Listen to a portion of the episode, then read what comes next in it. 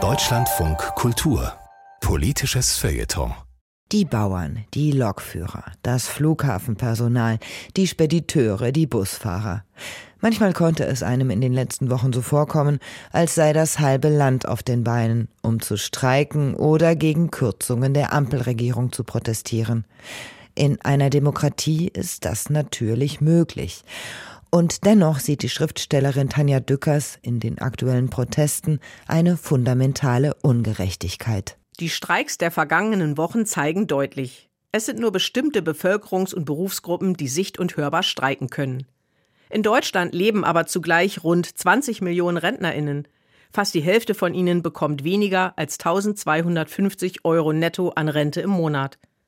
2,3 Millionen Kinder und Jugendliche unter 18 Jahren wachsen mit einem alleinerziehenden Elternteil und oft mit knappen ökonomischen Ressourcen auf.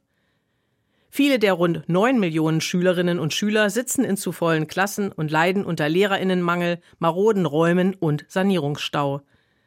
Im Gesundheits- und Pflegewesen arbeiten etwa sechs Millionen Menschen oft bis ans Limit und darüber hinaus.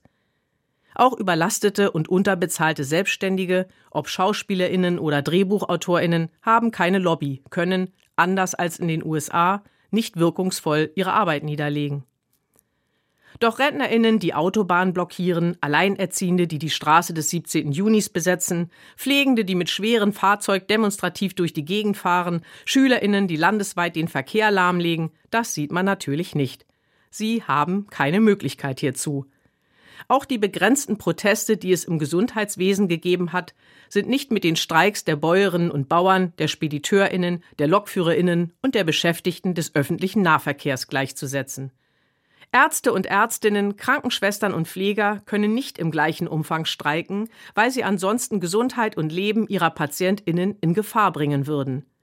Der letzte große von Verdi initiierte überregionale Streik im Gesundheitswesen war von vornherein auf zwei Tage beschränkt.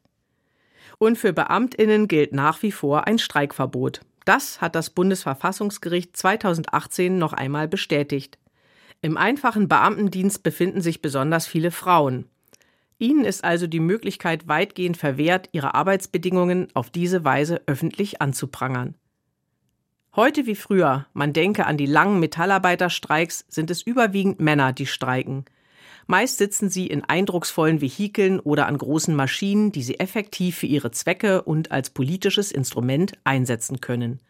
Und nur die, die in einem bezahlten Arbeitsverhältnis stehen und Mitglied einer Gewerkschaft sind, bekommen ein sogenanntes Streikgeld und Rechtsschutz. Die protestierenden Alleinerziehenden oder Schülerinnen würden die ihnen jeweils entstandenen Versäumnisse und Lücken durch die niedergelegte Arbeit selber schultern müssen. Im Gesundheitswesen wiederum gibt es nicht den einen großen Arbeitgeberverband, der alle Pflegeeinrichtungen vertritt. Hier erschwert, so Verdi, die große Trägervielfalt die Verhandlungen um bessere Arbeitszeiten oder Bezahlung. Und wer freiberuflich arbeitet, immerhin sind das 3,6 Millionen Menschen in Deutschland, hat sowieso kaum Möglichkeiten zu streiken. Die Politik wäre gut beraten, ihre Aufmerksamkeit nicht nach der Lautstärke des Protests auszurichten. Tatsächlich schaden die Streiks der Lauten den Leisen besonders. Kinder kommen nicht zur Schule, Rentnerinnen haben zu wenig Geld, um sich ein Taxi zu leisten, Menschen, die weite Wege zur Arbeit haben, stecken im Stau oder am Bahnhof fest.